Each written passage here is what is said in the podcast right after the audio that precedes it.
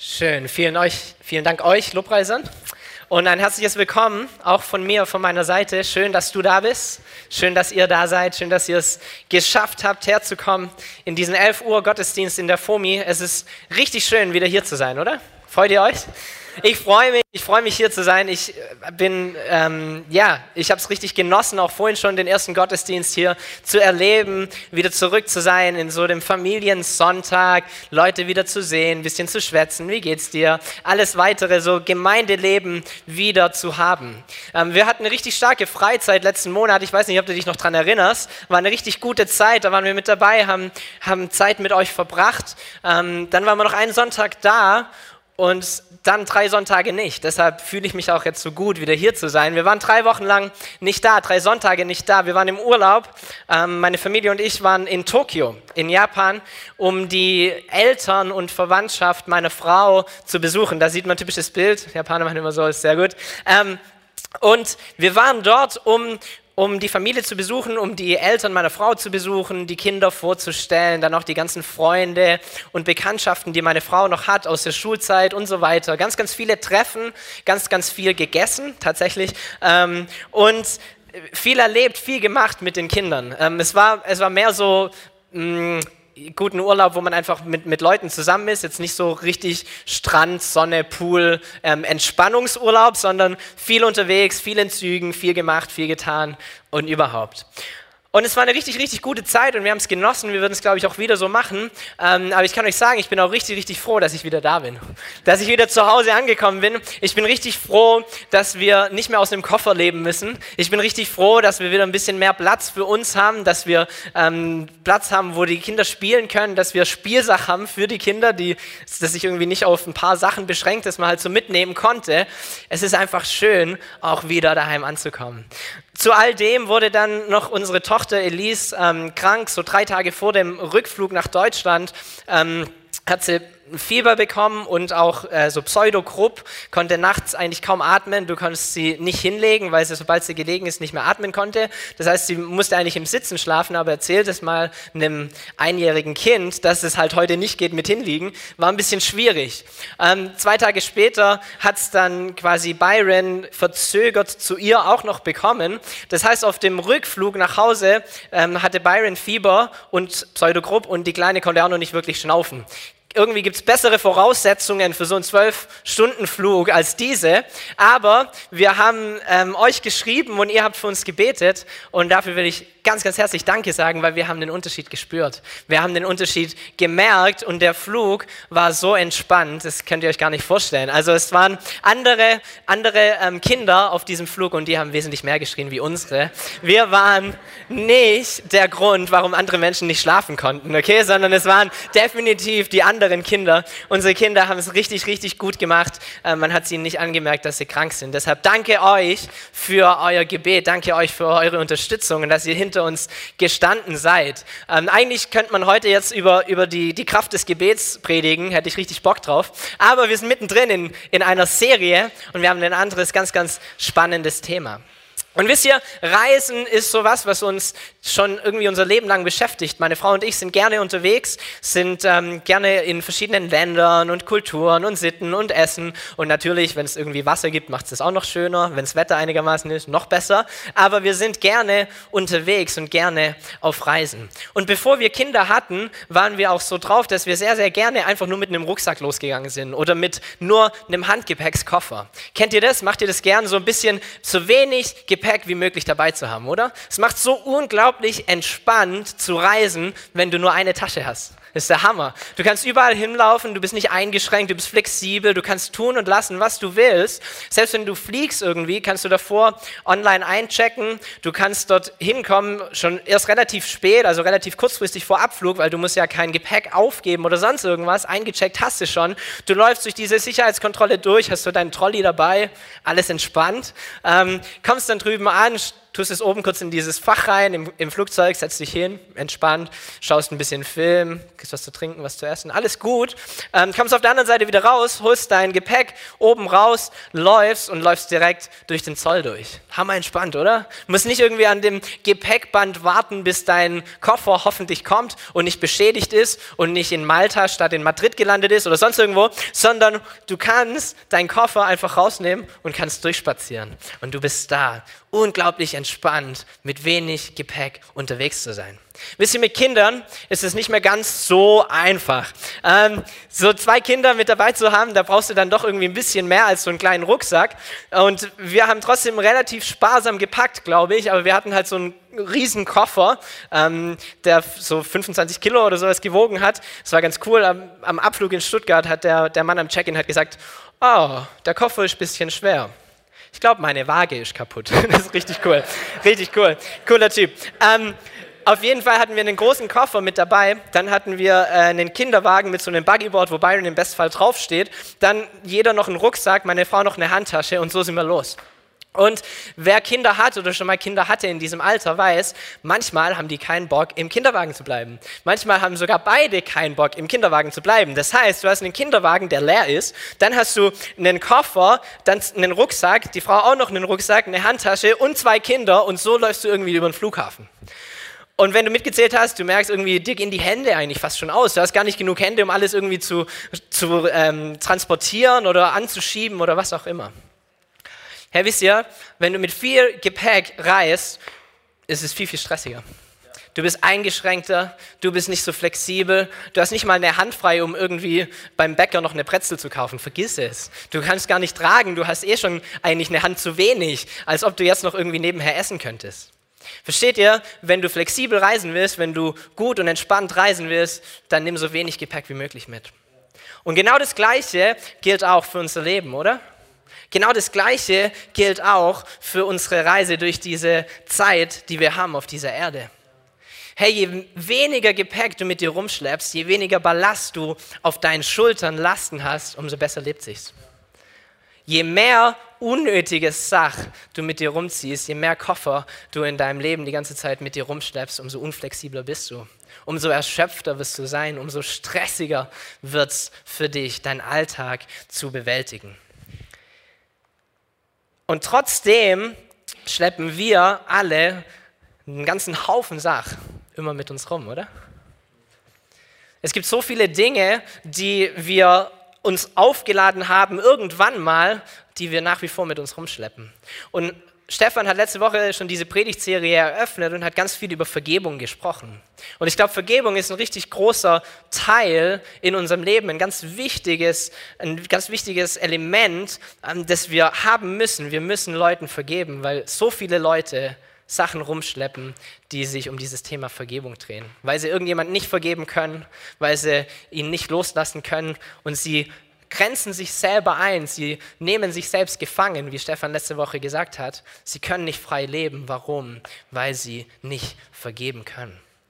Und trotzdem gibt es noch ganz viele andere Punkte, die wir mit uns rumschleppen. Und ganz, ganz viele von diesen Punkten sind Dinge, die wir in der Vergangenheit erlebt haben. Und so haben wir verschiedene Dinge, die uns prägen, die uns gefangen nehmen, die uns fesseln die dich zu dem ein Stück weit gemacht haben, wer du heute bist. Vielleicht hast du Lügen in deiner Kindheit gehört, immer und immer wieder. Vielleicht haben dir deine Eltern schon relativ früh klar gemacht, hey, du wirst nicht weit bringen. Und dann kamst du irgendwie in die Schule und es wurde nicht wirklich besser. Auf einmal gibt es da Noten, die mir noch bestätigen, dass ich es nicht weit bringen werde. Und dann gehst, gehst, du irgendwie weiter in die nächste Schule und du machst eine Ausbildung und dein Meister ist irgendwie ein Idiot und der sagt dir die ganze Zeit, dass du eigentlich zwei linke Hände und alles Daumen hast und was du alles falsch machst.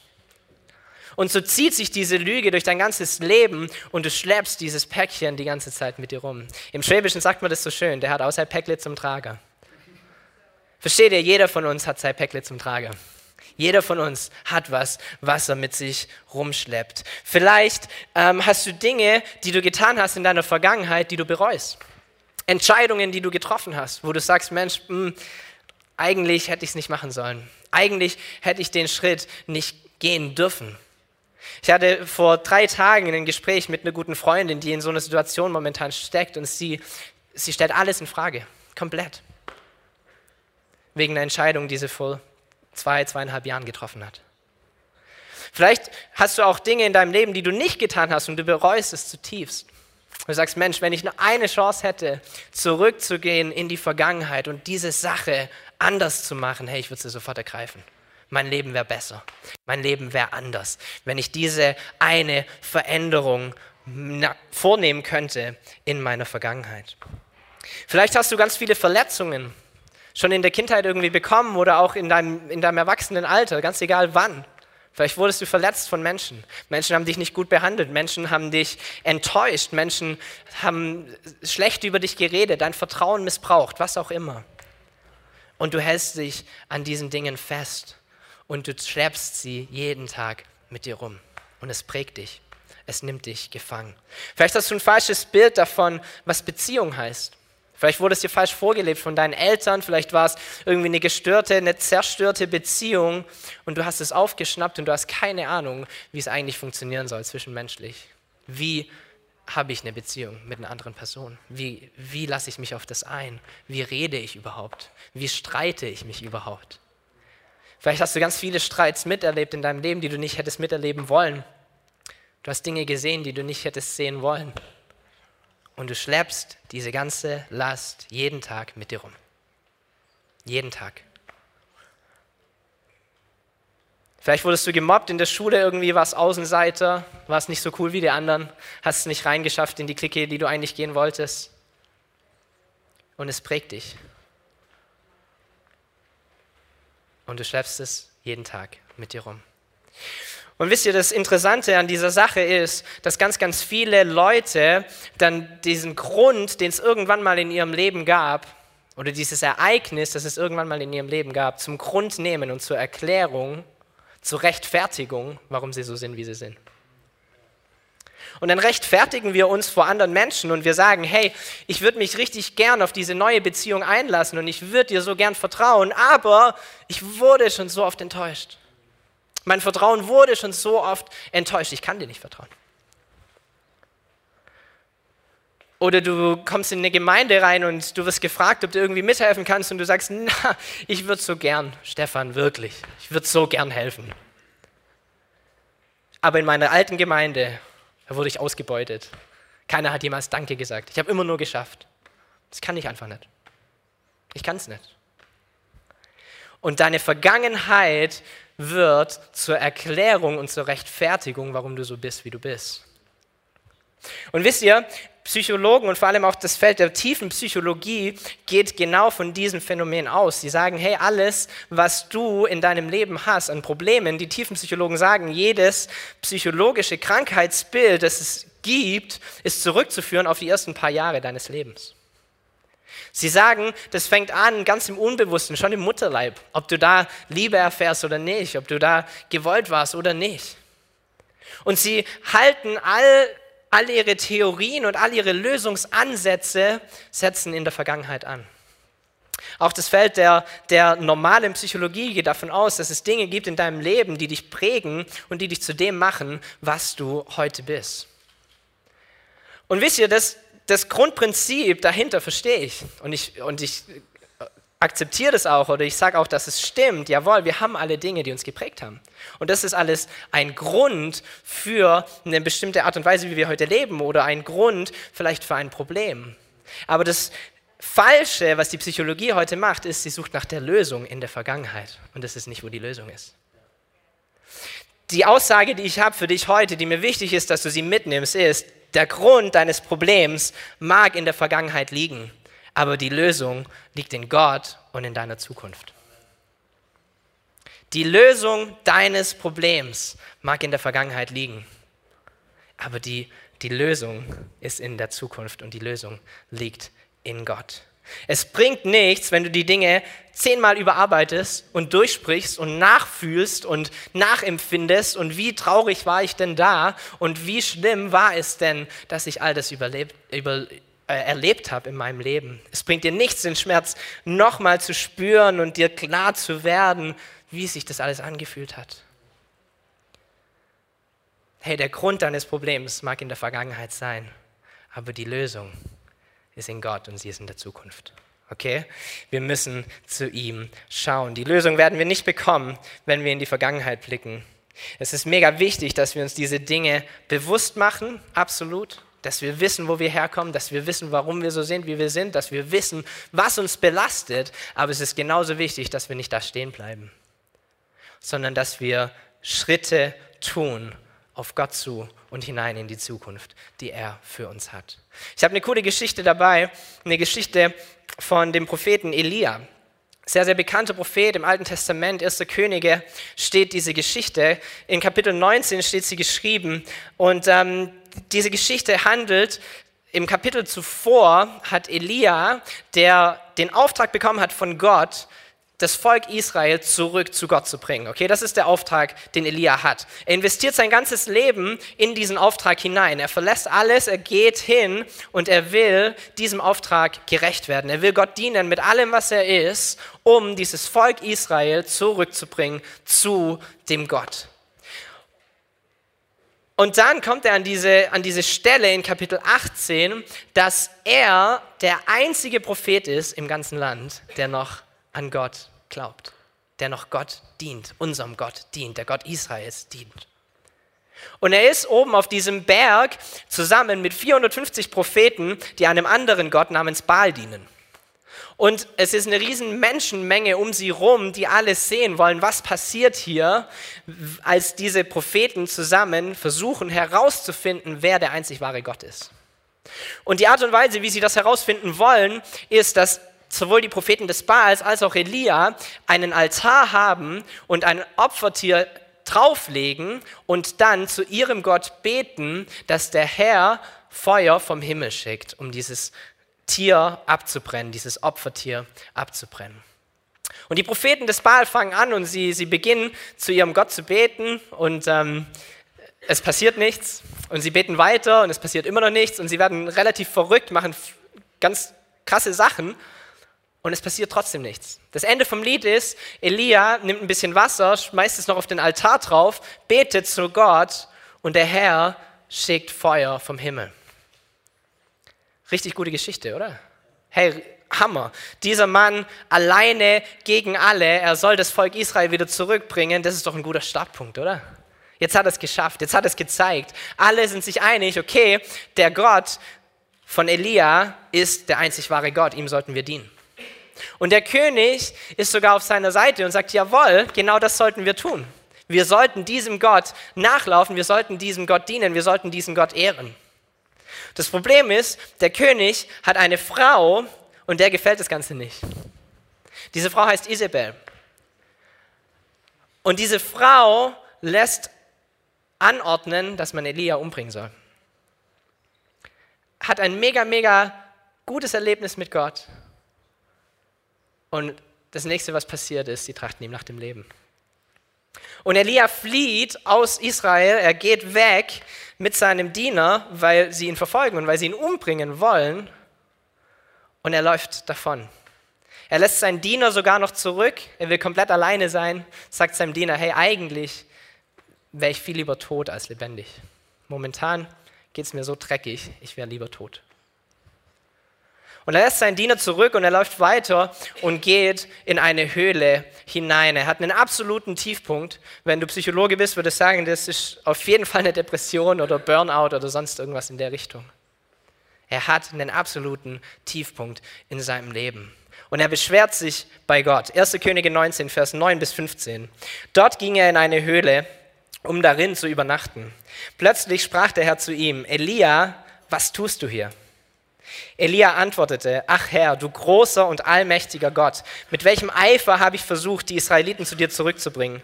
Denn sie haben den Bund mit dir gebrochen, deine Altäre niedergerissen und deine Propheten ermordet. Nur ich bin übrig geblieben, ich allein. Und nun trachten sie auch mir nach dem Leben. Da antwortete ihm der Herr, komm aus deiner Höhle heraus und tritt vor mich, denn ich will an dir vorübergehen. Hey, Elia klagt hier sein Leid, er erklärt Gott, was gerade abgeht. Das, wofür er lebt, sein Lebenswerk, wofür er alles investiert hat, ist komplett schiefgegangen. Er ist dazu berufen worden, das Volk Israel zurückzubringen zu Gott. Stattdessen verfolgt ihn genau dieses Volk. Und er muss fliehen vor diesem Volk, weil er dort nicht leben kann, weil sie ihn sonst umbringen würden. Und es ist nicht so, dass es halt sein Montag bis Freitags Bürojob ist, wo der halt hingeht und danach geht's Leben los. Nein, diese Berufung bestimmt das komplette Leben von Elia. Das ist, das ist Arbeitsleben, das ist Freizeit, das ist geistliches Leben, alles in einem. Und es fällt komplett auseinander. Ich weiß nicht, wie du dich fühlen würdest. Wahrscheinlich ähnlich wie er, oder? Er wünscht sich, tot zu sein. Er beklagt sich bei Gott. Er sagt, hey, in der Vergangenheit habe ich alles probiert. Ich habe es immer und immer wieder probiert, dein Volk zurückzubringen, aber es ist nicht passiert. Alles, was ich getan habe, hat nicht geklappt. Und ich liebe die Antwort von Gott. Ich liebe es, dass er nicht zu ihm hinkommt und ihm irgendwie auf die Schulter klopft und sagt, du armer, armer Kerl. In der Vergangenheit war es wirklich hart für dich. Du hattest eine schwere Zeit. Du bist immer wieder enttäuscht worden. Du hast immer wieder probiert. Und irgendwie hat es nicht geklappt. Es tut mir so leid für dich. Wisst ihr, Gott sieht das Problem, das Elia hat. Er sieht auch den Grund für das Problem, was Elia hat. Aber seine Lösung ist nicht in der Vergangenheit, sondern seine Lösung ist in ihm selber und in der Zukunft, die er hat für Elia. Er sagt, schau zu mir. Komm aus deiner Höhle heraus. Komm aus dem Dunkel heraus und begegne mir. Begegne mir. Komm zu mir. Ich bin die Lösung. Und das tut er. Er gibt ihm einen neuen Auftrag. In Vers 15 lesen wir, da befahl ihm der Herr, geh den Weg zurück, den du gekommen bist. Geh bis nach Damaskus und salbe dort Hazael zum König von Syrien. Darauf salbe Jehu, den Sohn von Nimshi, zum König von Israel und Elisha, den Sohn Schaffats aus dem Dorf Abel Mehola, zum Propheten, zu deinem Nachfolger. In dieser unglaublich schweren Zeit, in der Elia sich über seine Vergangenheit aufregt und beschwert und sagt, wie schwer er es hatte, was für ein armes Hascherl er ist, kommt Gott, begegnet ihm und gibt ihm einen neuen Auftrag. Er gibt ihm eine Zukunft. Und wisst ihr, genau das hat er für dich und hat er für mich. Egal wie deine Vergangenheit aussieht, egal welche Verletzungen du mit dir rumträgst, egal welche Enttäuschungen du mit dir rumträgst, egal wie dreckig es in deinem Herz aussieht, aufgrund dessen, was du in der Vergangenheit erlebt hast, Gott will dir begegnen und Gott hat die Zukunft für dich. Eine unglaublich gute Zukunft für dich. In Jeremia 29, Vers 11, traumhafter Vers, steht, denn ich allein weiß, was ich mit euch vorhabe. Ich, der Herr, habe Frieden für euch im Sinn und will euch aus dem Leid befreien. Ich gebe euch wieder Zukunft und Hoffnung. Mein Wort gilt. Sein Wort gilt für dich heute. Sein Wort gilt. Er will dich befreien aus diesem Leid, er will dich befreien aus dieser ganzen Last, die du mit dir rumschleppst. Und er hat Pläne für dich, gute Pläne, wunderbare Pläne. Pläne, die dir Hoffnung geben, Pläne, die dir eine Zukunft geben. Er will mit dir in diese Zukunft gehen. Es ist wichtig, dass wir uns für diese Pläne entscheiden. Es ist wichtig, dass wir unsere Blickrichtung nicht auf die Vergangenheit richten, sondern dass wir im Jetzt leben mit Blick Richtung Zukunft, mit Blick auf die Pläne, die Herr hat für dich und für mich. Und wisst ihr, genau das ist auch der Titel von der Predigt heute. Die Predigt heute heißt, wo lebst du? Lebst du in der Gegenwart? Lebst du im Hier und Jetzt mit Blick nach vorne? Oder bist du in deinen Gedanken eigentlich die ganze Zeit in der Vergangenheit? Du spielst dieses Was wäre, wenn Spiel die ganze Zeit. Du erlebst deine Misserfolge immer und immer wieder. Du durchlebst deine Enttäuschungen immer und immer wieder. Und du bist gefangen in deiner Vergangenheit. Und das ist ein Weg, wie man gefangen sein kann in der Vergangenheit und nicht im Hier und Jetzt leben kann. Der andere Weg ist der, gibt es auch ganz oft, vor allem bei ein bisschen älteren Semestern, die sagen, ich lebe auch in der Vergangenheit, und zwar, weil in der Vergangenheit alles besser war. Früher, da hat man nur Anstand gehabt. Und früher, da hätte es sowas nicht gegeben. Und früher, da hat man sich noch gegrüßt auf der Straße. Und früher, da hatte ich ein besseres Leben. Und man sehnt sich zurück nach der Zeit, wo alles ein bisschen besser war, wo alles einfacher war. Und ganz, ganz oft liegt es daran, weil die Gegenwart halt vielleicht gerade nicht ganz so rosig ist. Wenn du in der Gegenwart irgendwelche Gebrechen hast und Heilung brauchst, du bist krank, du hast Probleme, du hast finanzielle Nöte, du hast Verantwortung, die auf deinen Schultern lastet, Dinge, die du tun musst, die dir vielleicht nicht mal so ganz gefallen, dann sehnst du dich zurück zu einer unbeschwerteren Zeit, oder? Dann sehnst du dich zurück zu einer Zeit, wo dein Körper so funktioniert hat, wie er funktionieren soll. Dann sehnst du dich zurück zu einer Zeit, in der du flexibel warst. Und egal, welche diese zwei Aspekte dich ansprechen, ähm, im Endeffekt kommst du aufs Gleiche raus. Wenn du in der Vergangenheit lebst, entweder weil sie so unglaublich toll war oder weil sie so unglaublich bescheiden war, du verpasst das Hier und Jetzt. Du verpasst, was Gott für dich heute hat und du verpasst, was Gott für dich morgen und in der Zukunft hat. Gott hat Pläne für dich. Gott hat einen Plan für dein Leben. Es ist wichtig, dass wir ihn aufgreifen und dass wir hineingehen in diesen Plan. Wisst ihr, all diese Belastungen, all diese Dinge, die wir mit uns rumtragen, egal ob sie von der Vergangenheit sind oder ob es aktuell ist, ob du momentan Dinge hast, die dich beschäftigen und die dich runterdrücken, all diese Dinge hindern uns daran, vorwärts zu gehen, oder?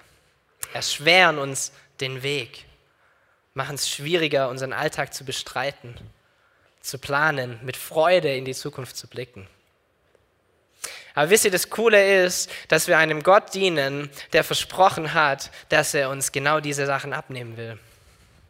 Dass er sie mit uns tragen will, dass wir nicht alleine sind.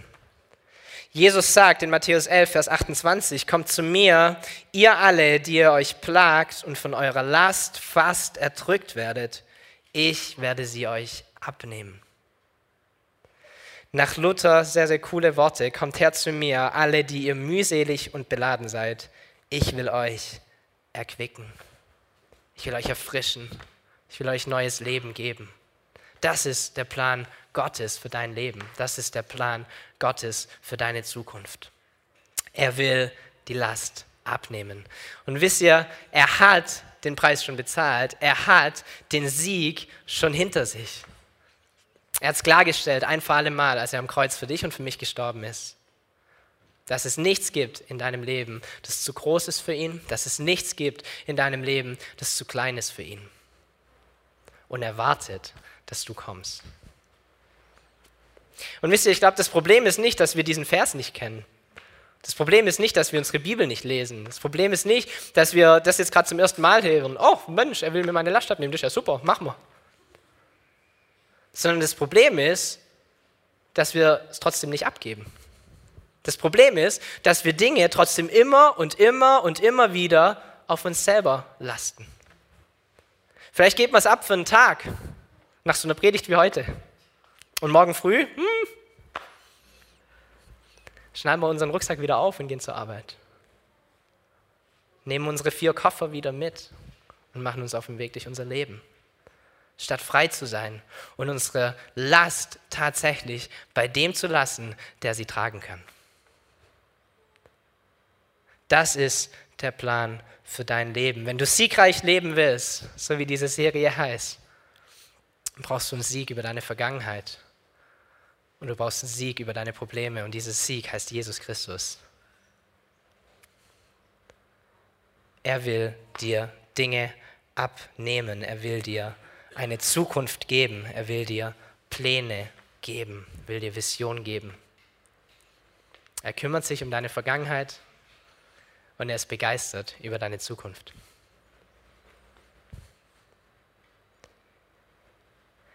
Die Band darf nach vorne kommen. Wir wollen ein Lied zusammen singen. Ich komme zum Schluss. Wisst ihr, die Art und Weise, wie du siegreich über deine Vergangenheit sein kannst, ist, wenn du deinen Fokus wegnimmst von dem, was mal war und hin zu dem, was sein wird. Okay? Und das heißt nicht, dass ich irgendwie bestreite, dass Schlechtes mir passiert ist oder dass ich es ausblende oder sonst irgendwas, sondern ich realisiere, was war und ich realisiere, dass es jemand gibt, der diese Last tragen kann. Und ich komme zu diesem Herrn, der diese Last tragen kann und der mir statt dieser Last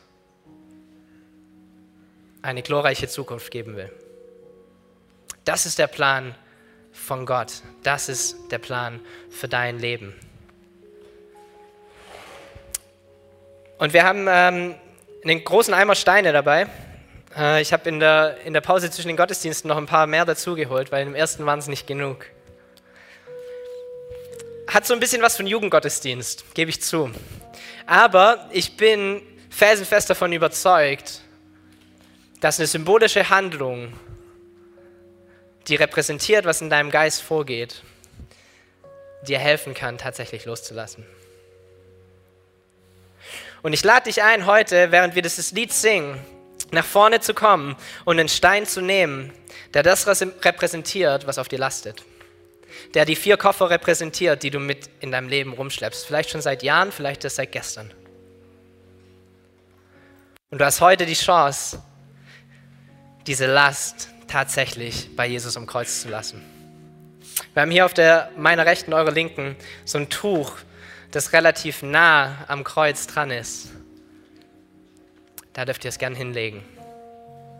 Ihr dürft ein Gebet sprechen, dürft Jesus eure Last geben.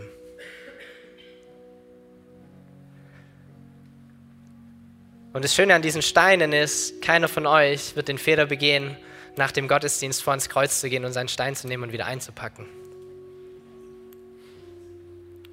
Es ist eine gute Verbildlichung, dass das, was du heute deinem Herrn gibst, tatsächlich auch bei ihm bleibt.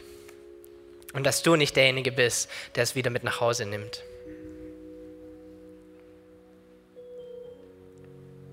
Egal, was dich belastet, egal wie groß es ist, egal wie klein es ist, egal ob du hundertmal verletzt wurdest oder einmal. Egal, ob es sich über Jahre hingezogen hat oder ob du jetzt gerade im Moment einfach etwas hast, das dir auf den Schultern lastet. Es macht keinen Unterschied für Gott. Er will es haben. Du bist nicht dazu geboren, das zu tragen, zumindest nicht alleine.